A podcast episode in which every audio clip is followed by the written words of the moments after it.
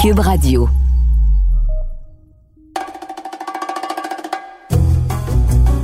Richard, je suis en train d'ouvrir une bouteille de très, très bon euh, Bordeaux.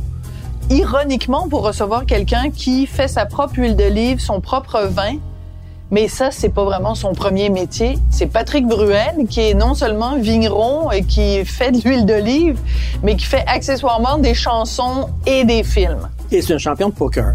Et c'est un champion de poker, c'est ça? Qui est très, euh, Moi, je trouve c'est ça très peu connu ici. En France, c'est très connu. Donc, il a demandé à avoir un, un vin, euh, un bon Ben, Bordeaux. Il a juste dit un bon rouge, puis euh, comme je suis né à Bordeaux, moi je préfère acheter des Bordeaux que acheter des Bourgognes. Qu'est-ce que tu veux, je te Ça- dise? Ça change des petits vins de table qu'on prend habituellement. Tu devrais l'inviter souvent à la maison. Oui, Patrick Bruel devrait venir plus souvent à la maison. Bref, moi je suis super euh, impressionnée de ce gars qui est aussi euh, talentueux dans des domaines euh, différents. Puis écoute quand même, il faut se rappeler les belles années de la Bruel Mania. Les gens s'évanouissaient. Puis c'est pas pour rien que les gens parlaient de la Bruel Mania. Les filles. Oui, mais ce que je veux dire, c'est que c'était comme la Beatle Mania, là, les gens hurlaient. Quand t'allais à cette époque-là, euh, dans les années 90, mettons, quand t'allais à un spectacle de Patrick Bruel, t'entendais pas les tunes de Patrick Bruel parce que les gens hurlaient tellement fort et chantaient tellement par-dessus Et lui. d'ailleurs, ça devait être super fatigant. Pour lui, ça devait être agaçant Parce à que les. Beatles, c'est pour ça qu'ils ont arrêté de faire Ben des oui, spectacles parce que les gens agréable. criaient trop et ils s'entendaient pas. Faut dire que les Beatles n'avaient pas exactement le même système de son puis les petites Ben non. oreillettes et tout ça dans Ben l'oreille et tout ça là. Mais et, et sais-tu quoi? C'est- Peut-être que les gens le, le- le savent pas vraiment parce qu'ils ont peut-être vu seulement ces petites comédies euh, dans, dans lesquelles il a joué. Plus Mais légère. c'est aussi un très bon comédien. Et les gens qui nous écoutent, vous devez absolument euh, louer euh, le film qui s'intitule Force majeure. Deux gars qui s'en vont, genre au Laos, au Vietnam, ou dans, dans, dans En Asie? C'est ça. Ils rencontrent un gars avec des, un sac à dos, ils deviennent amis un petit peu avec lui, puis tout ça. Ils ont, ils ont du fun, ils passent une soirée avec lui, c'est bien le fun. Et le gars, plus tard, se fait arrêter pour euh, possession de drogue. Et là-bas, euh, ben lui, c'est prison à vie. Sauf que, sauf que si les deux gars disent qu'ils étaient complices de ce gars-là, euh, ils vont rabaisser euh, sa- peine, euh, Ah, euh, ouais. mettons, à 10 ans, 10 ans chacun. Les trois gars vont avoir 10 ans, plutôt que lui, prison à vie. Ils l'ont pas connu, ils l'ont connu 3-4 heures. Ouais.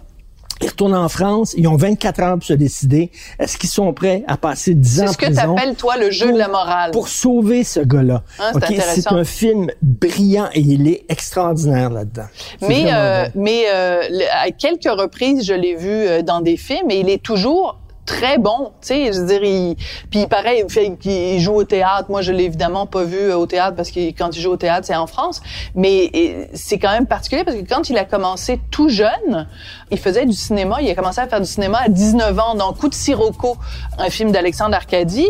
Et c'est après qu'il a commencé à faire de la chanson. Donc, il s'est fait connaître en France d'abord avec le cinéma. Puis ça, les gens ont tendance euh, à l'oublier. Mais c'est quand même assez fascinant qu'il ait euh, tous ces talents-là. Il va peut-être avoir son émission de cuisine un jour, qui sait? Qui, ben oui, cuisiner avec Patrick.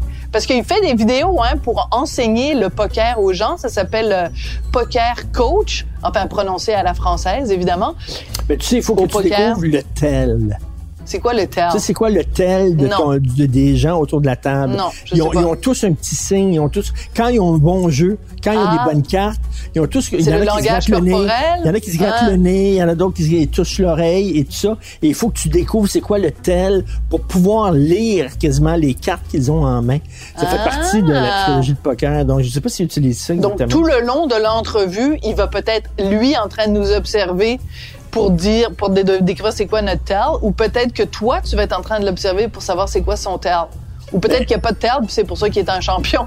Et ça va être très fun. aussi. Et je- on va lui poser des questions, bien sûr, sur sa judéité. Sa judéité. Judéité. Son judaïsme, peut-être? Donc, son judaïsme, c'est euh, c'est la façon dont... Bon, sur le fait qu'il est juif Bon, c'est et ça, qu'il mangera pas des petites saucisses. Parce qu'il faut le dire, ici, c'est du Rocher Martineau. On reçoit notre monde avec des petites saucisses dans la pâte feuilletée et jamais personne n'a eu à s'en plaindre. Et pour la première fois, aujourd'hui, un invité nous a dit « Je mange pas de porc ». Donc, il n'y a pas de petites saucisses. D'ailleurs, ça doit être lui qui Ça appelle. doit être lui qui appelle. Bon. Alors, je vais aller répondre.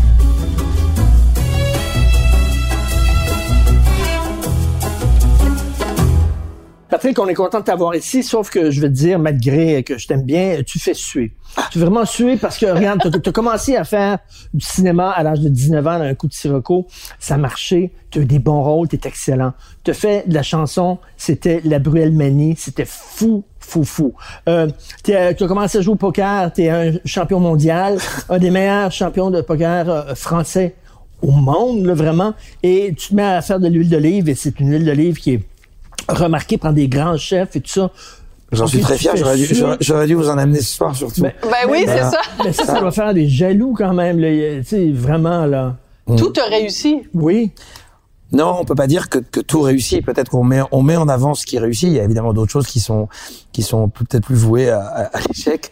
Euh, on peut pas toujours réussir, mais une chose Heureusement, qui il est est sûre- moche, par contre. Ben quand oui, même, ça, heureusement. Voilà, c'est un petit heureusement. Bon, heureusement. Heureusement, c'est un pichou, comme on dit au Québec. non, mais mais mais au moins. Euh, Là où je suis content, c'est qu'à chaque fois que j'ai fait quelque chose, j'ai essayé de faire de mon mieux et, et essayer de donner le, le, le meilleur et d'optimiser ce que j'avais.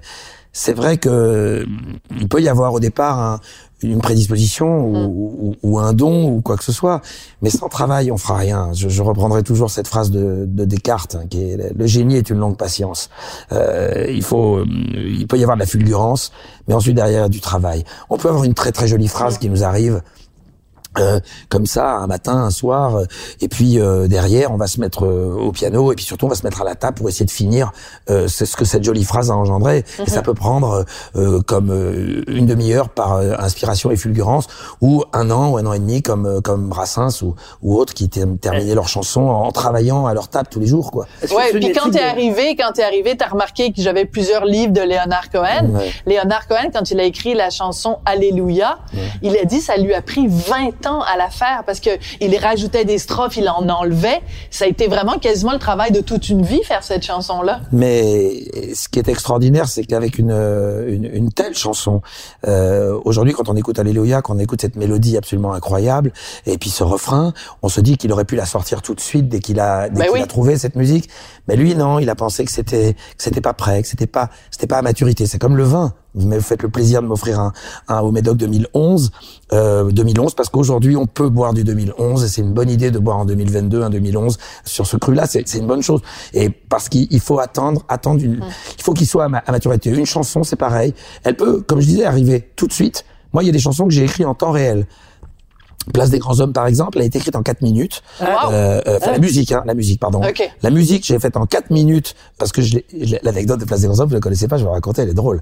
C'est Place des grands hommes, moi j'allais faire euh, l'émission de Patrick Sabatier à vie de recherche. Tu sais, on retrouve tous nos copains. Ouais. Et euh, et j'avais vu le film euh, The Big Chill. Ah. ben oui. oui, c'est des Laurence- copains qui se réunissent à l'occasion d'une Et funéraille. je me dis, quelle magnifique idée. Et puisque je vais retrouver mes copains, ça serait bien qu'on écrive une chanson. Et je dis à Bruno Garcin, je dis, tiens, ça serait bien d'écrire un texte euh, à propos de copains qui se retrouvent. Et lui, il écrit un texte et il me le donne. Je le regarde, je le lis vaguement, puis je le pose. Et puis, un ou deux mois plus tard, il m'appelle. Et non, un mois plus tard, à peu près. Il me dit, euh, il me dit alors t'en es où avec la chanson? Je dis ah ça avance, ça avance, j'ai presque fini. Euh, euh, bientôt je la fais écouter, ça va être super. Euh, il me dit ah ouais ouais, moi j'avais absolument même pas regardé le texte. hein. Et il me dit, euh, il, me dit ah bah, eh ben, écoute, je suis en bas de chez toi. Ah waouh, je dis bah d'accord, bah monte alors. Et là il monte. Et il monte et il me dit alors, je dis non mais j'ai un petit truc, c'est pas terrible. Et puis je me mets comme ça, je me rappelle toute ma vie, je me suis mis comme ça, j'ai pris la guitare, j'ai mis le texte par terre, donc j'ai pas levé la tête. Et j'ai improvisé cette musique. Ben voyons. rendez-vous dans 10 ans dedans, en pensant que j'étais en train de faire de la merde, mais vraiment. Et je joue ce truc-là en disant bon, j'aurai tout le temps de. Et quand je lève la tête à la fin, lui il est en train de pleurer. Et il me dit c'est extraordinaire. Je dis mais non mais euh... il me dit non mais vraiment. Et là j'ai qu'une hâte, c'est qu'il s'en aille pour aller l'enregistrer, parce que sinon je vais oublier. Non, tu vas viens de J'adore ça. Et c'est comme ça que la chanson est née. On n'a plus changé une note. Génial. C'est génial. Et cette chanson-là, c'est vraiment celle qui t'a qui t'a fait naître en fait. Ben, celle-là et d'autres, mais voix, là. mais casser la voix. un peu, oui, dans, dans l'ordre, il y, a- il y aura marre de cette nana, comment ça Ouais. va? Et puis ensuite, on va attendre un peu et on va arriver avec casser la voix qui va, qui va tout, euh, comme dirait Ginette Renault, qui était la première personne au Québec à entendre cette chanson. Elle disait c'était que là en solo, ça peut pas être un hit. Ça peut pas pour être un hit. Bon, alors Patrick, en toute amitié, Arrête ton accent québécois, il est pas, prêt- t'es pas prêt encore à aller tourner dans un film d'Ali- d'Aline. Alors, franchement, De Valérie je Lemercier. trouve, franchement, t'es pas fine avec moi, là. T'es pas fine, elle est pas fine, là. Franchement, c'est pas très sympathique.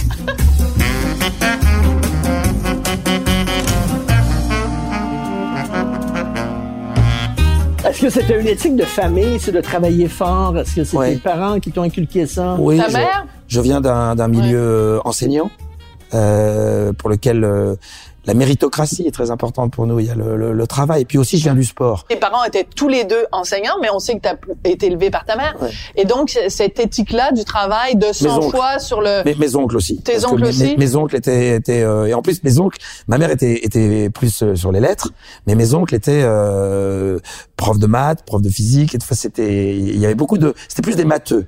Donc eux, ils étaient encore plus sur le sur sur le boulot, voilà. Mais c'est normal. Puis mon grand-père aussi, c'était, mais c'était une. Et puis très vite, j'ai compris qu'avec le travail, on avait des résultats. Ça m'a, ça m'a pas été, ça m'a pas été douloureux de travailler. J'ai trouvé que c'était, c'est ce que je dis à mes enfants. Je dis mais mais en plus c'est, je préfère que vous ayez un 14 en, ayant donné- en ayant donné le meilleur de vous-même qu'un 19 en n'ayant rien foutu. Ça m'intéresse beaucoup moins le 19 là dans ce cas-là. Moi ça m'intéresse que le sens de l'effort. Ce qui m'intéresse c'est de penser à l'étape d'après. Si tu as tu as passé cette barrière là, tu vas pouvoir en passer d'autres parce que l'effort c'est quelque chose que tu que tu enregistres.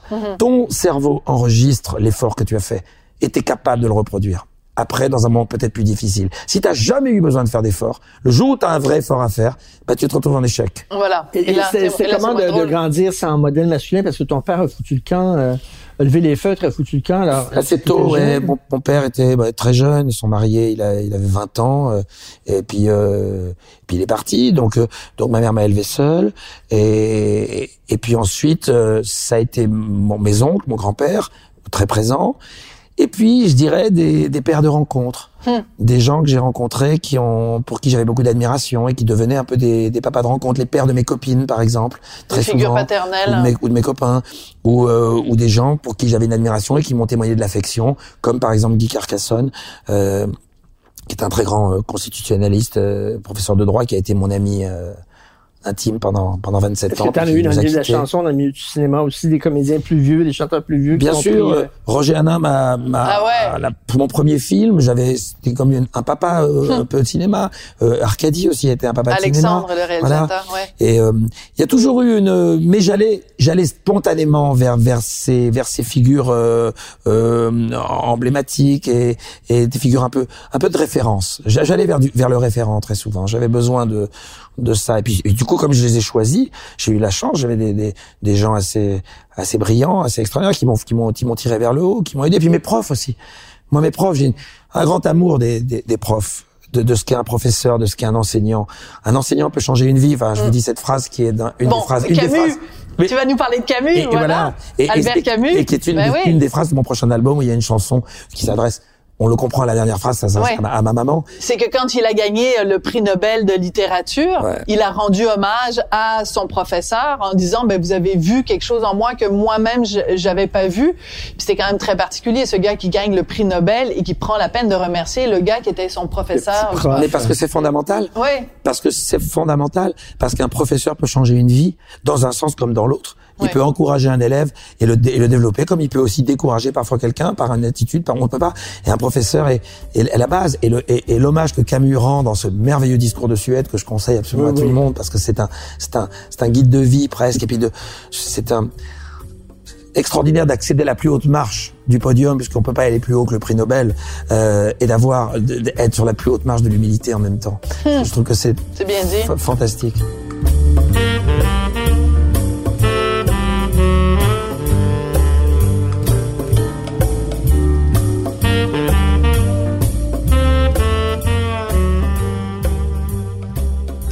Souvent, euh, quand euh, il y, a- il y a un des deux parents qui est fou le camp et que son enfant devient soudainement très célèbre et tout ça, ah tiens, regardons ça, il s'intéresse soudainement à son enfant puis il revient. Parce qu'il veut renouer avec. Patrick Bruel sourit. Son enfant est une vedette, là. Hey, Ouais. te souviens-tu? J'étais ton père. C'est pas c'est pas toujours aussi euh, aussi flagrant, mais il peut y avoir de ça. Et puis quelque part, moi j'arrive à considérer que 4,5 de, de ce que je représente, euh, c'est ce que je suis. Euh, donc je me dis finalement, c'est aussi ce que je suis. C'est pas uniquement ma notoriété. C'est Mhm. peut-être que d'avoir eu, ça, ça permet de faire connaissance un peu plus vite. Et donc peut-être que j'ai fait connaissance un peu, un peu, un peu plus tard euh, avec avec mon père. Il est revenu, puis vous avez... euh, Les rapports- renoué. Vous avez renoué. Oui, ça, ça s'est pas fait en un seul temps. Ça s'est fait en plusieurs temps. Il est venu, puis là je l'ai moins accepté, puis plus accepté par la suite, puis un peu. Ça a été un peu en dents de scie. Et puis avant d'attendre mon mon premier enfant, euh, quand je savais que j'allais avoir un enfant, j'ai dit que là c'était pas possible de de pas avoir réglé à 100% tout ce qui se passait avec mon père pour que mon fils n'ait pas lui à à, à, à- subir ça quelque part. Donc euh, j'ai Puis tout aussi réglé. pour être un meilleur père, Oui. parce qu'on peut pas vraiment, si on traîne un bagage Oui. familial, Oui, on mais est un moins bon parent. Mais, mais à la, à la limite, d'avoir réglé ça avec euh, mon père, ça s'est plutôt bien passé. Pas, c'était pas simple, ça a été assez même euh, solide dans l'échange. C'était un vrai échange. On s'est dit des choses. Euh, il aussi a dit des choses, mais j'ai dit des choses. Mais ensuite, euh, euh, c'est vrai quand mon enfant est arrivé, j'avais une formule puisqu'il est arrivé avec des yeux euh, aussi bleus que les, que les tiens. Ok, les miens. Euh, et j'ai et j'avais écrit quelque chose qui disait euh, j'avance dans le bleu. Comme on dit, euh, on dit j'avance dans le noir quand on connaît pas la situation. Moi, j'avançais Ouais. dans le noir. J'avais jamais élevé d'enfant à part aider à l'éducation de mes petits frères. Mais mais j'avance dans le bleu. C'est-à-dire que j'ai avancé dans le bleu de ses yeux. Et puis j'ai j'ai fait euh, ce que je pensais être être bien, être le mieux. Et euh, je, voilà, j'espère. On, on espère toujours qu'on s'est pas trompé et qu'on est allé, euh, qu'on a fait ce qu'il fallait. Mais j'ai l'impression que voilà, quand je vois mes enfants aujourd'hui, 16 et 18 ans, je suis euh, tellement extatique devant devant ce qu'ils sont, ce qu'ils sont devenus et, et ce qu'ils sont quoi. C'est j'ai eu des beaux cadeaux dans ma vie. Euh, j'ai été gâté, j'ai été vraiment euh, privilégié sur plein plein à plein d'égards. Mais le, mon plus beau cadeau c'est un mes enfants, mais deux que mes enfants s'entendent aussi bien l'un et l'autre. Euh, pour tout te dire, et Oscar faisait faisait ça. Il a 18 ans, hein, il faisait sa première euh, graduation. Là, il, était en, il est en deuxième année de. de Ils de- sont aux États-Unis, tes fils, ouais. aux États-Unis, et ni sa mère qui sort un livre euh, merveilleux en l'occurrence. On pourra peut-être en parler parce que vraiment c'est un Oui, on va livre en parler plus exceptionnel. Euh, donc elle est en France pour la sortie de son livre et moi j'étais à Québec pour le concert. Je pouvais absolument pas aller à la graduation. Eh ben, le petit de 16 ans, lui a pris l'avion de Los Angeles. Il est allé euh, assister à la graduation de son frère. Ah. ils ont passé deux jours ensemble et ils sont rentrés ensuite à Los Angeles. Mais les savoir ensemble dans ce moment si important, c'était une grande fierté pour moi. Wow, c'est super.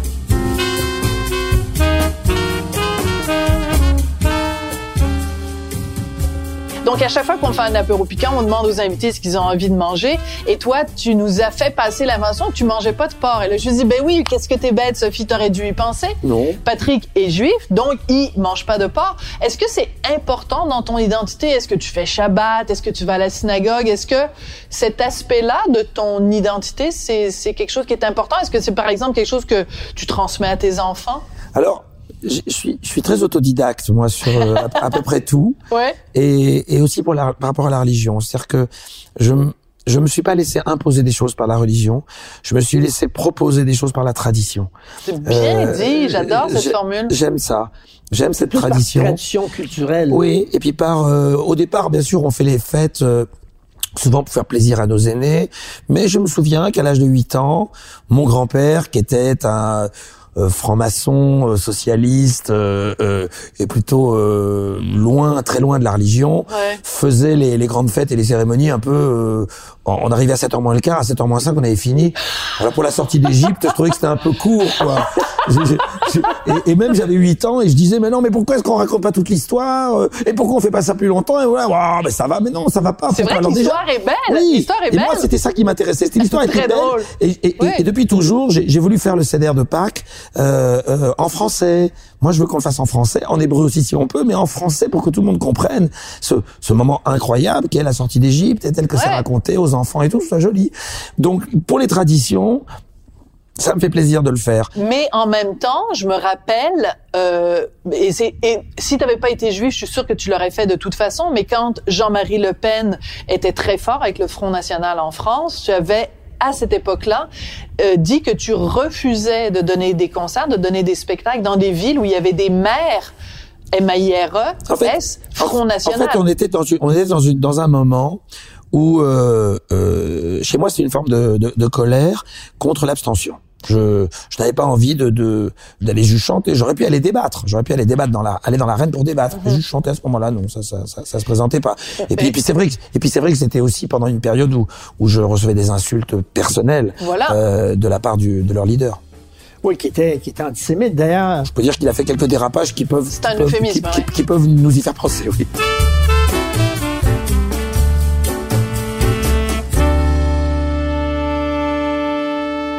Je reviens sur ta carrière de chanteur. Quand tu étais vraiment au centre de la Bruel Mania, où c'était complètement fou, là. Euh, D'ailleurs, tu avais certainement de la difficulté à t'entendre quand tu chantais, tellement ça criait.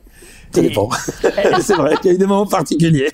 Est-ce que tu te disais, à un moment donné, ça va s'arrêter, parce que ça peut pas toujours durer dans une carrière, il y a, il y a, il y différentes mouvances. là. Je- Ta carrière de chanteur continue, mais c'est en pas fait, en fait, ça, j'espérais que ça prenne à un moment donné une autre forme. J'espérais que le caractère artistique euh, prenne quand même un peu le dessus sur le caractère sociologique. Euh, en tout cas, vu vu par les médias, vu par les observateurs.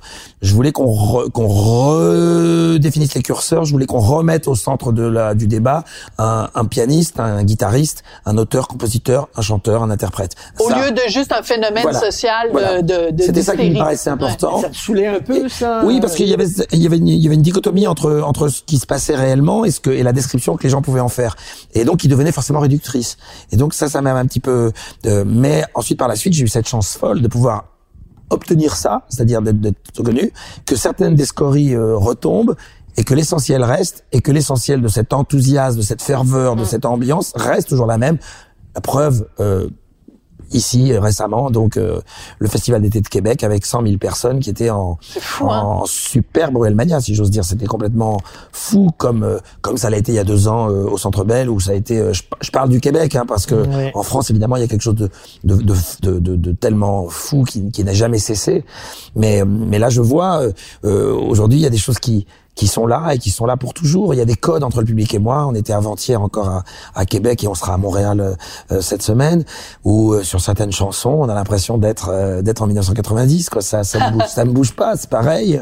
Ce public qui est là, qui, qui sont ces personnes qui étaient là déjà en 90 et qui avaient peut-être 15 ans, euh, qui aujourd'hui ont, ont euh, 35, 40, euh, 40 ans et qui sont et qui viennent avec leur avec leur euh, leur jeune leur jeune fille ou leur jeune garçon euh, et qui sont là et je voyais des gens à, à Québec ou quand je vois dans toutes les salles des gens de, de, de 15 20 ans en train de chanter mes chansons Euh, parfois c'est très touchant de voir une, une jeune fille de 20 ans avec sa maman de 45 ans puis ils se tiennent comme ça puis ils chantent ensemble les chansons. Et puis euh, je comprends tout de suite l'histoire. Et c'est c'est joli vraiment c'est joli. Non je suis je suis très privilégié de de, de, de ce côté-là parce que il y a il y a il y a quelque chose qui est resté euh, euh, mais c'est ce climat de confiance qui est resté avec le public et qui n'a jamais bougé et qui fait que les gens n'ont jamais été déçus après un spectacle ils ont toujours eu dit à, à ceux qui n'étaient pas venus T'aurais dû y aller. vous auriez dû y aller Est-ce que c'est les femmes qui traînent leur chum, puis leur chum dit ah, Patrick Bruel, là, puis ils vont, Et- puis finalement ils tapent du pied, mais discrètement. Alors écoute, ça a été plusieurs étapes. Au début, au début, les femmes venaient seules, les hommes voulaient pas venir. Ensuite, elles les ont, comme tu dis, ils les ont traînées. Euh, Ensuite, ils ont tapé du pied, comme tu dis, un peu discretos. Ensuite, ils ont commencé à lever les poings comme ça. Ensuite, ils ont commencé à venir seuls entre copains. Ah, Et maintenant, et maintenant, j'ai quand même de temps en temps, c'est pas toujours, mais des femmes qui gardent des enfants quand les mecs viennent avec ah leurs copains c'est très voir des concerts. drôle.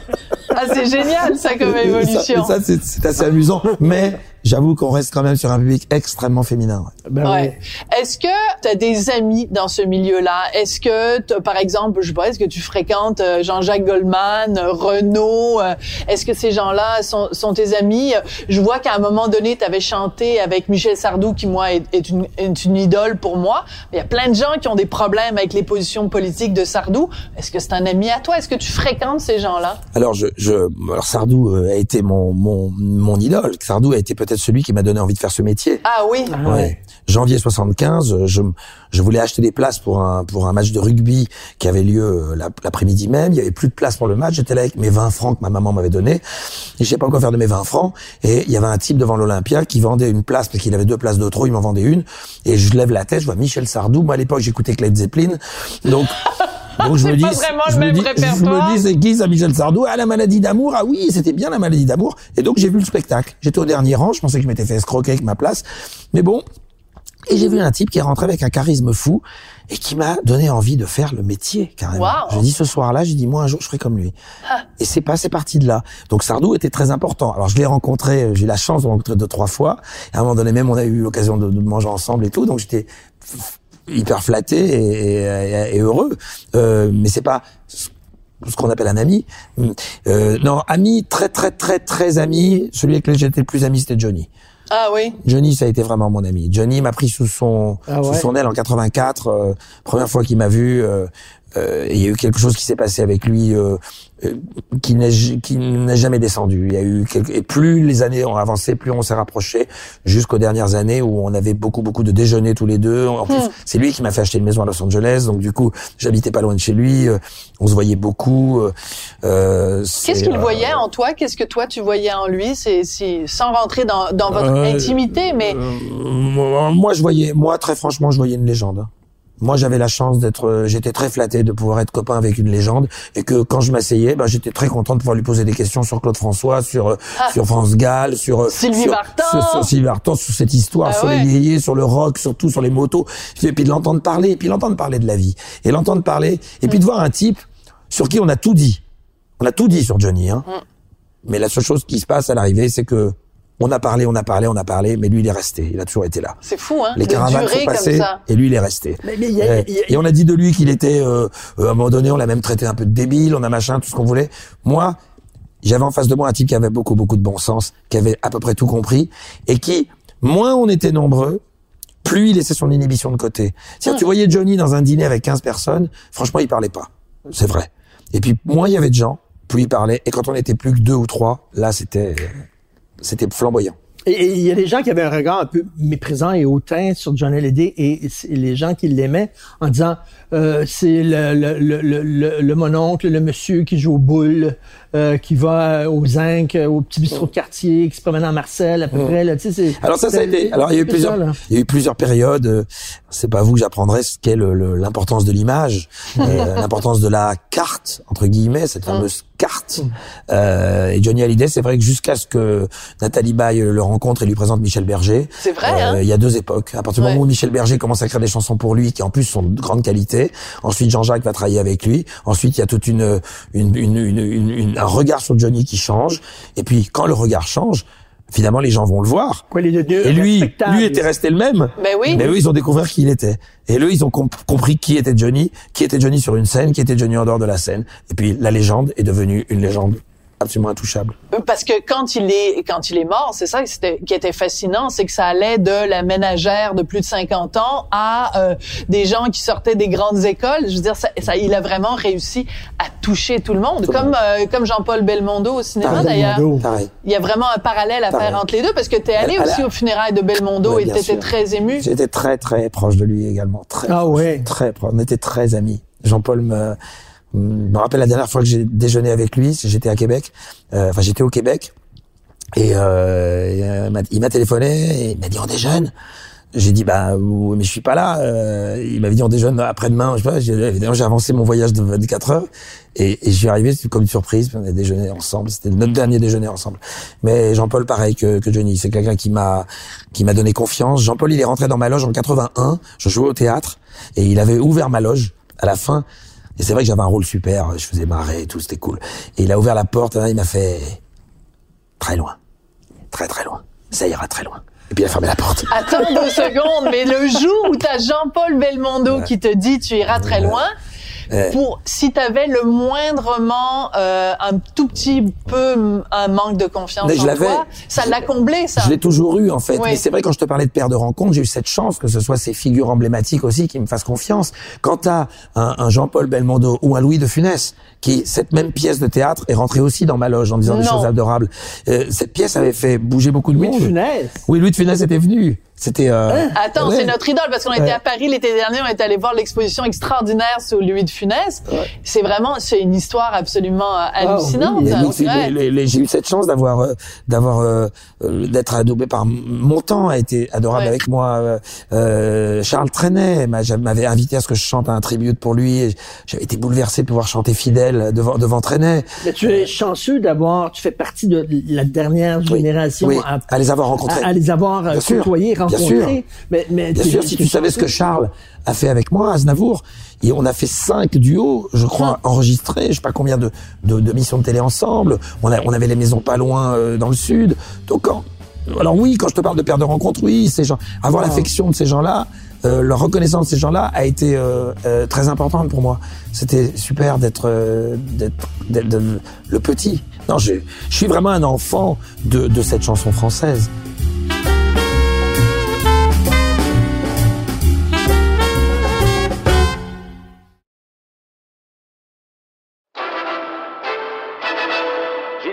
Peut éviter le bolide de Jochen Mass. Sa Ferrari s'envole littéralement. Il y a 40 ans, mon pilote préféré mourait dans un terrible accident de Formule 1. Je suis Julien Amado, journaliste automobile pour le Guide de l'Auto, et je suis fasciné par l'histoire de Gilles Villeneuve. Je me suis toujours demandé comment un petit gars de Berthierville a réussi à forcer son destin pour se rendre jusqu'au sommet de la Formule 1. Et pourquoi, aujourd'hui encore, il demeure une légende pour le monde de la F1. Sur 67 Grands Prix, il y a eu 67 histoires de Villeneuve.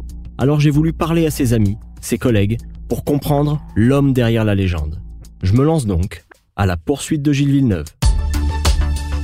La série est disponible dans la section balado de l'application et sur le site de Cube Radio ou sur toutes les autres plateformes de balado. Le balado à la poursuite de Gilles Villeneuve est en nomination en tant que meilleure série balado au Canadian Online Publishing Awards 2022.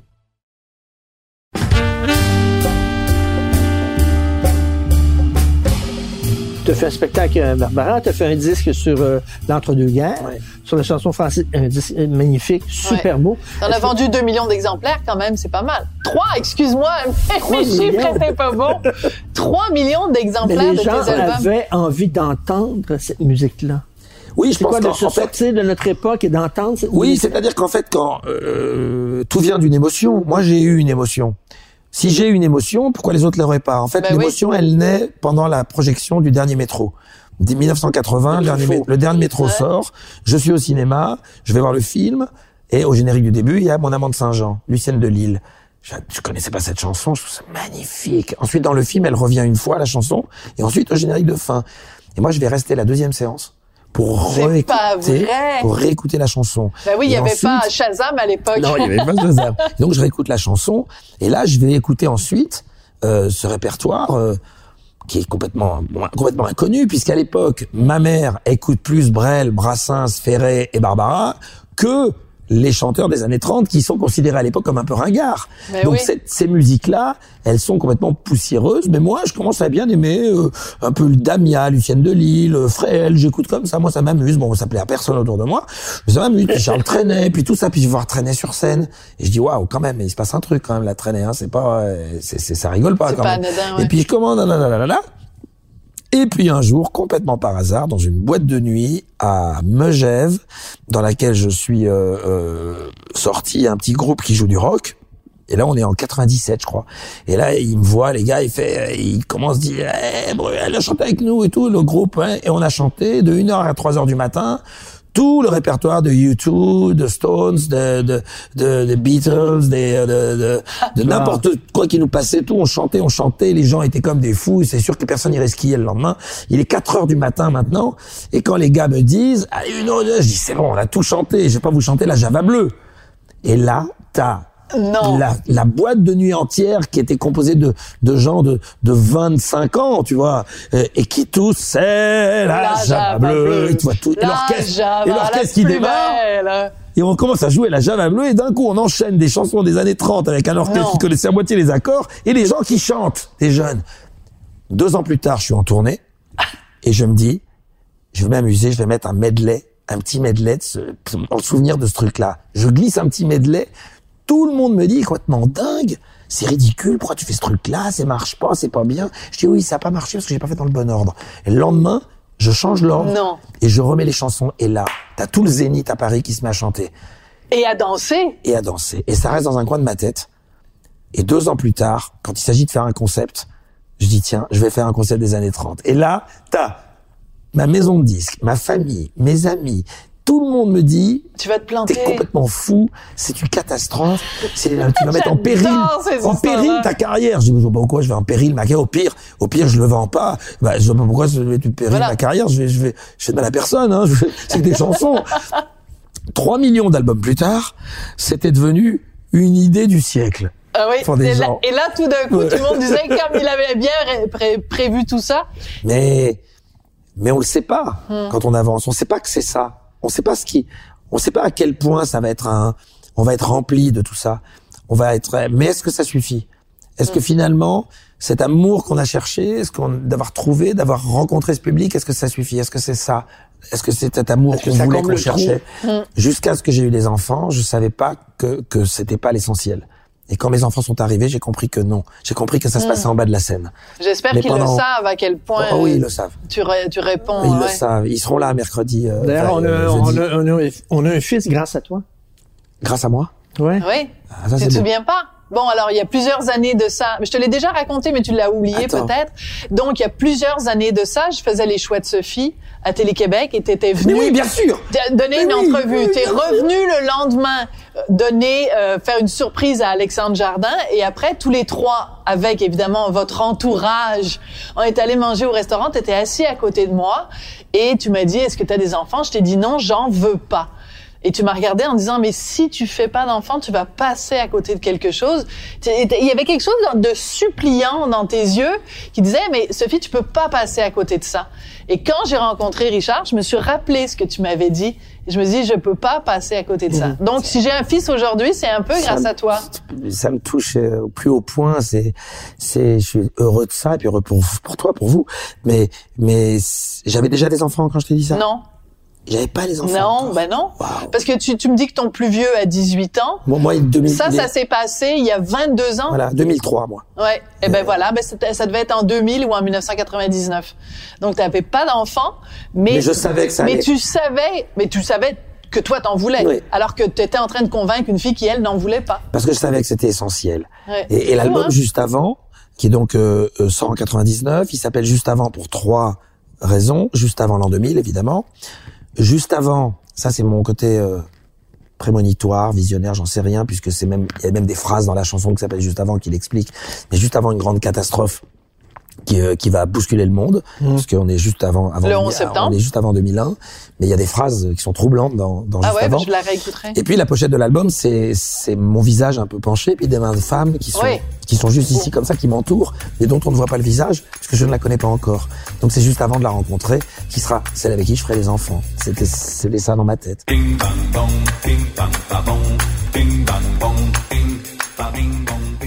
Alors là, ça fait une demi-heure qu'on se parle. C'est le moment des questions piquantes. Et je pense qu'il y a beaucoup de questions qu'on voulait te poser jusqu'ici qui sont. Je là-dedans. vais, je vais toutes les prendre. Ah bah oui, ben oui. Alors tu commences par la première quand même. Coppola fait du vin, qui est pas mal d'ailleurs. Pas tout, mais pas mal. Et Depardieu, Luc Besson, Pierre Richard, Christophe Lambert, Carole Bouquet, Francis Cabrel. Toi, tu fais de l'huile d'olive et du vin. Moi, je fais du vin. Et du vin aussi. aussi. J'ai pas bu les vins de tous ceux que tu cites. Là, il y en a certains, j'ai pas eu envie spécialement de boire leur vin. Euh, mais en revanche, je peux te dire que Carole Bouquet Ouais. fait un vin extraordinaire et un travail formidable. Ah ouais. Et que je pense que tous ces gens se sont mis à un handicap dès le départ. C'est-à-dire. Parce qu'ils ont mis leur nom avant de présenter leurs produits. Ah. Moi, quand j'ai fait mon huile d'olive, personne n'a su que je faisais l'huile d'olive. Personne. On est parti au premier concours, à l'aveugle, avec notre huile d'olive. Et on a gagné une médaille d'or. Denis Lévesque l'a su. Puisqu'en Ah. direct, j'ai appris que j'ai- tu sais que j'ai appris que j'étais médaille d'or chez Denis Lévesque, moi. Ah oui, quand même. Denis hein. Lévesque, Denis Lévesque, il me dit, on se retrouve après la pause. Très bien, alors je vais à la pause. Et après la pause, il fait Patrick Brett, tu fais-tu de l'huile d'olive, toi, là? Je dis, bah, je dis, bah, accent est je- tellement mauvais. je dis, je dis, comment, il y a que toi qui le dis. je dis, mais comment tu sais ça? Il dit, tout le monde sait ça, là, regarde ton journal national, le Figaro vient de dire que tu as gagné la médaille d'or. C'est comme ça que je l'ai appris. Je et moi, j'ai cru que c'était surprise, surprise. Je te jure, je crois que c'était une blague. Mais, euh, mais en tout cas, je me suis pas mis en avant. Euh, Voilà, t'as bien J'ai mis mon, le, le produit en avant. Et quand le produit a gagné des médailles, après 10, 15, 20, 40 médailles, là, on a commencé à dire, ah, au fait, c'est lui. Et le vin, c'est pareil. On a fait un vin et c'est pareil. Moi, aujourd'hui, j'ai un a priori à aller goûter le vin de gens connus parce que je pense qu'il y a quelque chose de, de trop marketé derrière. Et euh, Parce que là, il y a le vin Rolling Stone, il y a le vin Pink Floyd, il y a le vin, ben, tout le monde Ouais. son vin. oui, après ça devient. Mais euh, le, mais le Coppola, il est bien. alors le Coppola, ça dépend Est-ce que lequel. tu es allé à son, à son Non. vignoble? J'aimerais bien y aller. Ah ouais. J'aimerais bien. Mais Coppola, il a le Coppola, lui, c'est il a il a plusieurs variétés. C'est-à-dire qu'il a une variété qui est très très très haute, et puis ensuite il a fait une variété moins euh, moins chère, plus Ouais. accessible, et il est et il est partout. C'est une c'est financièrement énorme euh, ce qu'ils font là, très très gros. Nous, on n'en est pas là du tout. Non, c'est un truc très artisanal euh, avec euh, une petite production, mais une production qui, on est rupture de stock sur l'huile d'olive de toute façon. Donc on, on, on privilégie les très grandes épiceries fines et, et euh, dans les dans les très très belles boutiques partout où on peut. Et les restaurants, Alain Ducasse, Guy Savoie, quand Alors même. voilà, alors eux, ils ont adoubé l'huile euh, en, en, en donnant leur, euh, leurs étoiles, mais ici aussi, Thierry Darez euh, euh, en a, on a fait un, un, un must, quoi. Vraiment, c'est, je suis très heureux Mais de que- Coppola, qu'on- quand sa carrière de réalisateur s'est écrasée totalement, euh, il vivait par son vin. Ah oui. c'est, ça, toi, c'est ton plan de retraite? Euh, ben, je Euh, crois pas parce que ton- je, je, crois pas moi parce que je suis Ton pas réalisateur.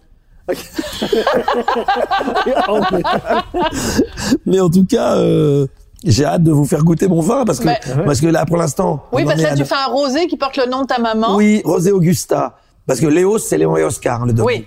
Et euh, Augusta, ma maman, euh, qui a son nom, parce qu'en fait, on a on a un rouge qui va arriver dans, dans deux ans, mais on a eu une tellement belle récolte qu'à un moment donné, on avait beaucoup beaucoup de raisins. On s'est dit tiens, on va faire quelque chose, et on a fait un rosé qui, paraît-il, est excellent, mais le disent ceux qui aiment le rosé. Moi, je ne suis pas un buveur de rosé, donc je ne peux pas. Mais je sais qu'il a l'air très bon. En tout cas, on a beaucoup travaillé avec des spécialistes, et j'ai j'ai pas de trop donné mon avis parce que j'ai pas vraiment un bon avis. Moi, je suis plus connaisseur sur le rouge, Ouais. mais euh, mais les connaisseurs à côté de moi ont l'air de dire qu'il est bon. on, on, Qu'il a est hâte au- bien. on au parfum.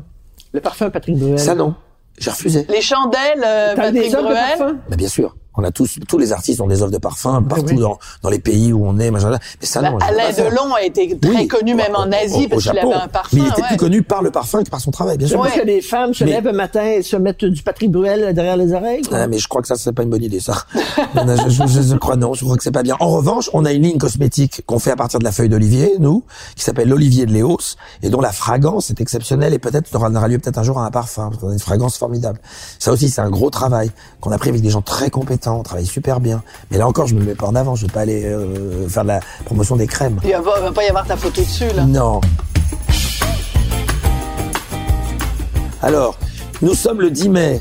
Ah bah le 10 mai, c'est l'année Mit- François Mitterrand. On peut pas Voilà, penser à François vrai. Mitterrand le 10 mai. Dans trois jours, tu auras bip, d'accord Qu'est-ce que ça fait de vieillir? Pourquoi vous avez mis mon âge là? Vous avez mis un Non, on n'a pas mis ton âge. On- Non, je- moi, j'avais dit à Richard d'écrire euh, juste seulement euh, c'est ton anniversaire âge. dans Oui, mais quatre lui, il l'a jours. mis. Il pas. l'a mis, mais comme c'est la radio. Bon, il- mais c'est 36 bah, je dis ans. ce que je veux. Ah, mais, mais comment, comment, Bah, ça fait, tu vois ça? en fait, de vie- vieillir, j'appelle pas ça vieillir pour l'instant. J'y arrive pas à appeler ça vieillir parce que certainement que j'ai pas très envie. Euh, disons que je, je grandis peut-être un petit peu plus vite que les autres. Euh, c'est peut-être un peu ça. Euh, je vois ça que par rapport aux enfants. En fait, j'ai envie d'être là le plus longtemps possible pour les voir euh, évoluer, le plus, voir ce qu'ils vont devenir, ce qu'ils font le plus longtemps possible.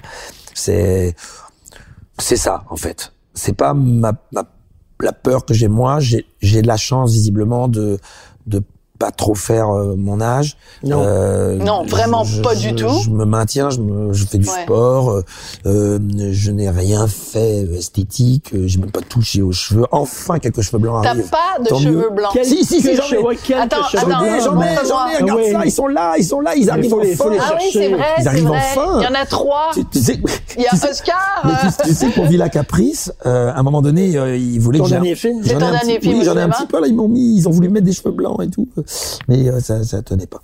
Mais bon, dans l'occurrence, ça- ça- non, la, la, peur de vieillir. la, la, bah, la vieillesse fait. Si, la vieillesse fait peur. J'irai pas jusqu'à reprendre la phrase de De Gaulle disant que la vieillesse c'est un naufrage. Mais euh, ça dépend pour qui aussi. Il y a des gens qui vieillissent mal. Ouais. Euh, c'est pas uniquement physiquement. Il y a des gens qui vieillissent mal dans leur euh, dans leur tête, dans leur corps, dans leur âme, et donc ils font que physiquement il y a quelque chose qui se dégage d'eux et qui n'est pas serein. Je sais pas, je vois la la beauté d'un Clint Eastwood, euh, la beauté Hmm. d'un Leonard Cohen. Ouais. Euh, on, on parle parce qu'on parlait de lui. Mais oui. Mais euh, mais moi, je préfère euh, quand je pense à ça ou que je pense à certaines femmes, euh, j'ai envie de reprendre la, la, la merveilleuse phrase de, de Monica Vitti euh, euh, qui, qui disait à son maquilleur, euh, le maquilleur lui dit, euh, vous, vous, je, je, je fais quelque chose là pour les rides. Fait, vous y pensez pas J'ai mis tellement de temps à les avoir. C'est tellement bien C'est répondu. J'adore Monica ça. Bellucci, elle était tellement Ah ouais. belle. Attends, parce Ah, que oh, quand elle est morte, Richard, il a été inconsolable. Il avait mis des photos de Monica Ah, Vitti ouais. partout dans la maison. Bien sûr. C'était vraiment... euh, J'étais un Ah. petit peu jalouse, mais bon. Je me suis faite à l'idée. Tu portes des lunettes de soleil quand tu joues au poker. Est-ce que tu es un mauvais, parce que tu es un mauvais bluffeur. Euh, Parce qu'on a vu les photos. Alors, en fait, quand tu joues au poker dans des dans des, euh, Dans les tournois internationaux.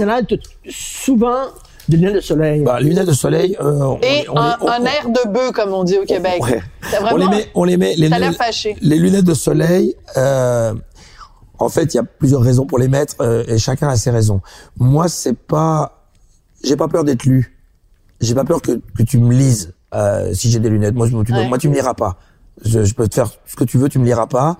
Euh, par contre, tu peux détecter des, des, des tocs ou des trucs ou des mouvements, ou un mouvement que je sais pas, ça s'appelle avoir un tel sur quelqu'un. tel. Ouais. Tu peux très bien avoir un tel sur moi et ce sera pas les lunettes. Les lunettes changeront rien.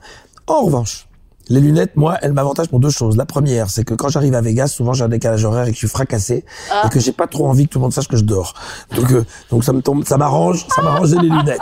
Et et là, d'autre part, ce qui est beaucoup plus intéressant, c'est que tu es assis comme ça à ta table et t'as les lunettes. Or, pour avoir un tel sur quelqu'un, le meilleur moyen, c'est que la personne ne sache pas que tu le regardes. Et quand quelqu'un sait pas que tu le regardes, il contrôle pas ses mouvements, il contrôle pas ses gestes, il contrôle pas ses émotions. Il les contrôle quand il sait que tu le regardes. Et moi, je suis comme ça avec mes lunettes. Et en fait, là, je suis en train de te regarder. Et toi, tu le vois pas parce que j'ai mes lunettes. Mais moi, je te regarde. Est-ce qu'il y a des gens qui viens- disent que t'as pas le droit d'avoir des lunettes? Ah faut non, non. Ah, non, T'as le non, droit. Non, non, les lunettes, t'as tout à fait le droit. T'as tout à fait droit de les avoir. C'est les seules raisons pour lesquelles je les mettais sur des tournois très importants où il y avait des joueurs. Moi, ça m'arrangeait. Moi, d'avoir une lecture sur des joueurs comme ça qui ne voyaient pas que je les regarde, ça, c'était intéressant. Et Mais- puis aussi, et puis aussi, esthétiquement, c'était pas mal pour les photos, plutôt d'avoir une sale gueule. Oui, oui. Toujours d'avoir Qu'est-ce que t'aimes lunettes. du poker? Le rapport analytique, le rapport stratégique. Moi, je viens des échecs, en fait. hein. Donc, euh, ma formation, c'est échec. Donc, euh, échec. C'est l'analyse, c'est de Oui. prévoir un coup avant l'autre. C'est- Voilà, c'est l'analyse, c'est, c'est d'essayer de se mettre dans la peau de l'autre, de comprendre, de se mettre à sa place, et puis d'essayer de, de, de passer ton émotion, de passer ce que tu as à faire passer. Tu veux le faire, tu veux le faire payer ou tu veux le faire coucher. Et tu, tu dois y arriver. Est-ce qu'il y a des choses que tu as apprises au poker que tu appliques dans ta vie de C'est tous les jours? interactif. Les deux. Les deux? Les deux. La vie m'a appris beaucoup de choses pour le poker et le poker m'a appris beaucoup de choses sur la vie. Mais euh, c'est, on me pose souvent la question du rapport entre l'acting et le poker. Ouais. Euh, les joueurs de poker, les grands joueurs de poker sont de bons acteurs. Mais les acteurs sont pas tous de bons joueurs de poker. Et les gens qui sont à la fois des bons joueurs de poker, des bons comédiens et beaucoup. des bons chanteurs, ça, il y en a, il y, y en a fort peu.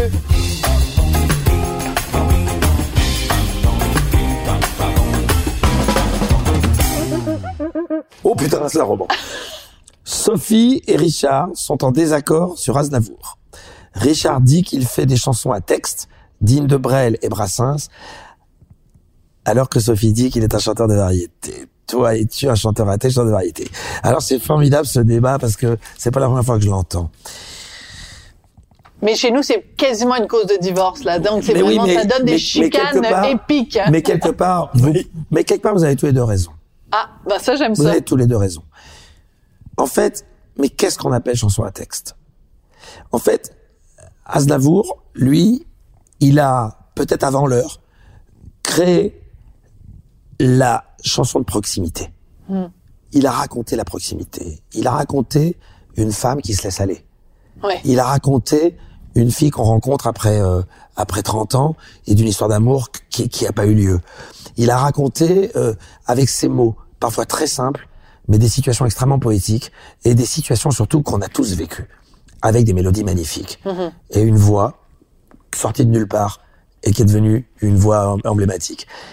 Alors, je me pose pas la question Est-ce que tu de le mets parmi les grands? mais Est-ce que tu le mets parmi de eh ben, Brassens? Brassens, mais je vais te dire- où je le mets déjà. Je le mets parmi la très très très très très rare famille de ceux qui peuvent aligner 40 chansons connues et, Hmm. Et ouais. incontournables. Alors que certains ne peuvent pas le faire. Gilbert Bécaud a des chansons merveilleuses, mais peut pas aligner 40 chansons comme pouvait aligner Aznavour. Parce que l'opposition était toujours Bécaud-Aznavour à l'époque. On n'a pas situé... C'est vrai qu'on n'a jamais mis Bécaud euh, ou Aznavour dans la cour des 3B. On n'a jamais mis Brassens, Brel, Barbara ou Ferré ou Ferrat. Ils faisaient partie.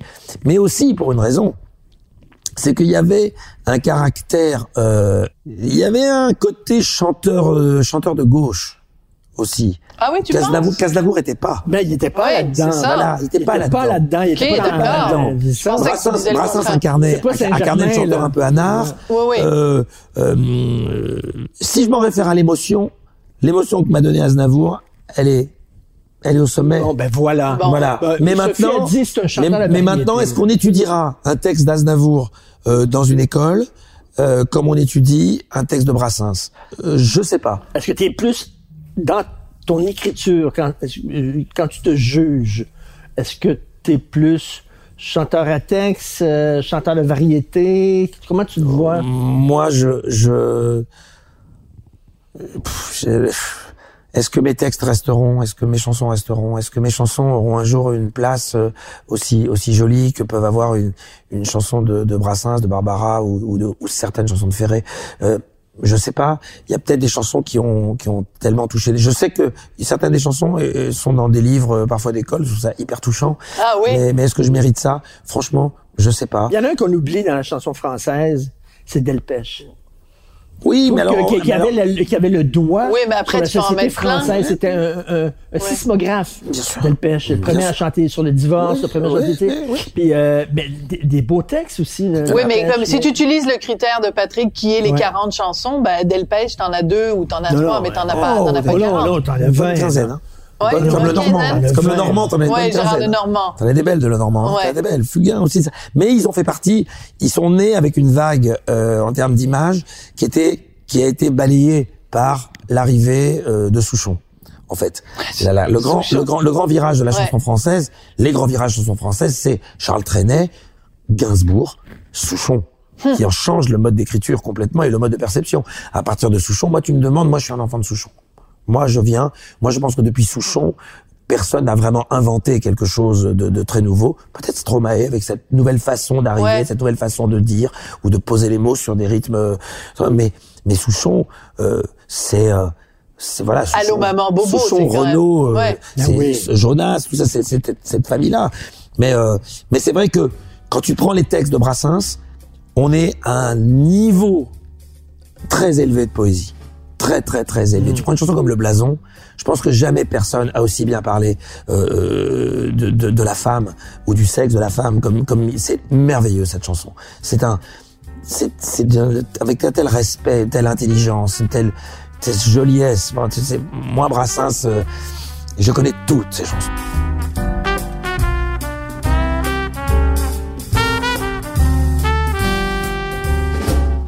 Comment fais-tu pour avoir d'aussi bons rapports avec ton ex? Quel est ton secret? À quand un livre? Euh, J'aime bien finir par cette question. Ouais. C'est super.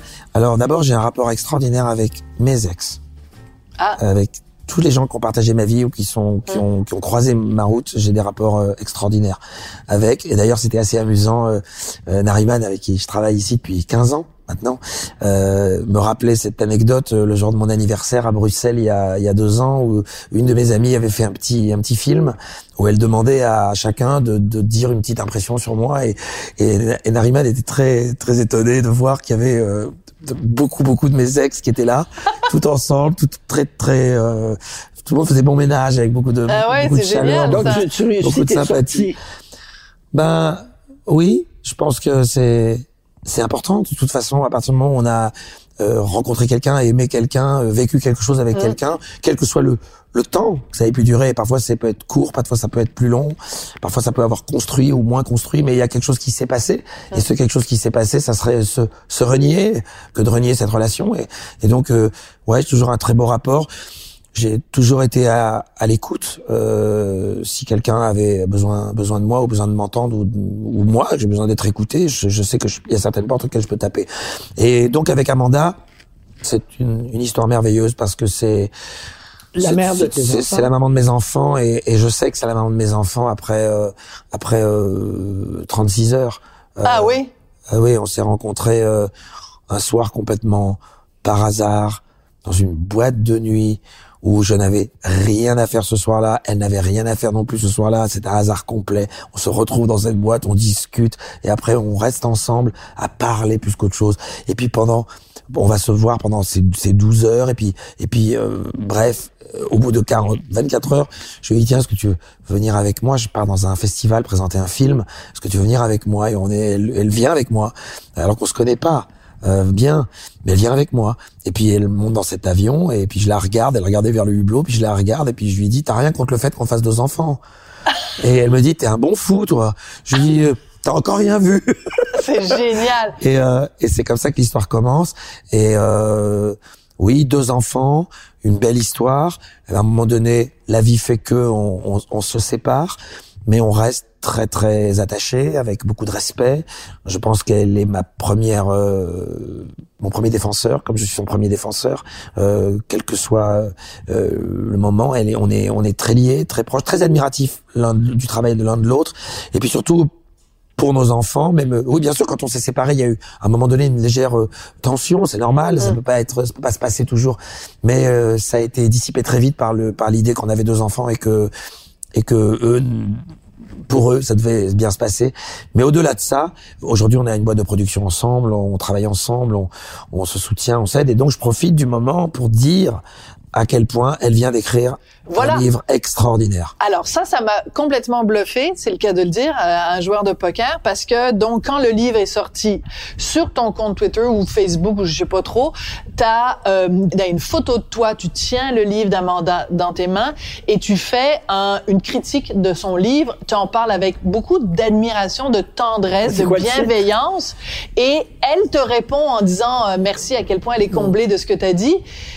T'étais pas obligé de faire ça. Ah non, je suis pas obligé, mais je suis pas obligé à chaque fois d'être ému et d'avoir des larmes aux yeux euh, quand elle écrit quelque chose. Et que si je ne connaissais pas Amanda Sters, j'aimerais bien euh, savoir qui elle est et comprendre pour- comment cette femme arrive à recréer des sentiments aussi précis, aussi profonds, avec une telle euh, maturité et avec une, une, une telle fluidité. Alors le sujet est extraordinaire parce que juste le sujet va vous toucher. Le sujet, ça s'appelle le café suspendu. Café suspendu, c'est en italien café sospeso. Et le café sospeso, c'est une tradition napolitaine. Tu rentres dans un café, tu t'achètes un café, tu payes ton café, mais tu payes un deuxième café qu'on va inscrire à l'ardoise. Et quelqu'un qui va rentrer dans le café, qui peut pas se le payer, va prendre ce café.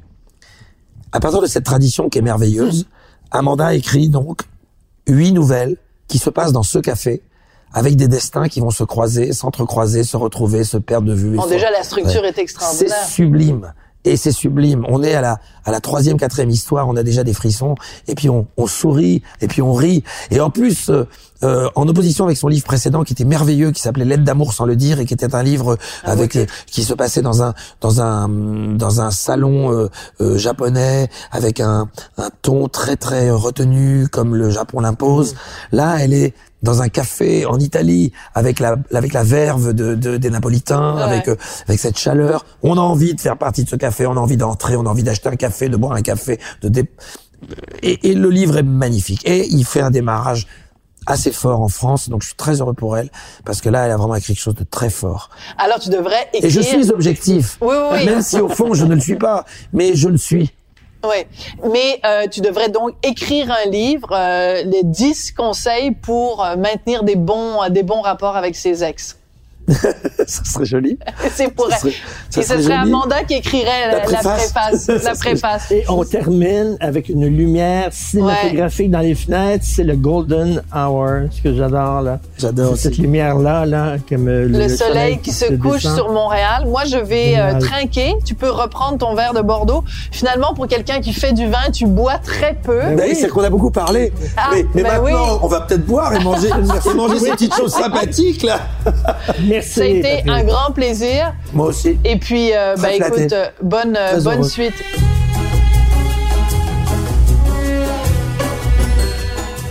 Vous avez écouté l'apéro piquant avec Sophie et Richard. À l'animation, Sophie Durocher et Richard Martineau.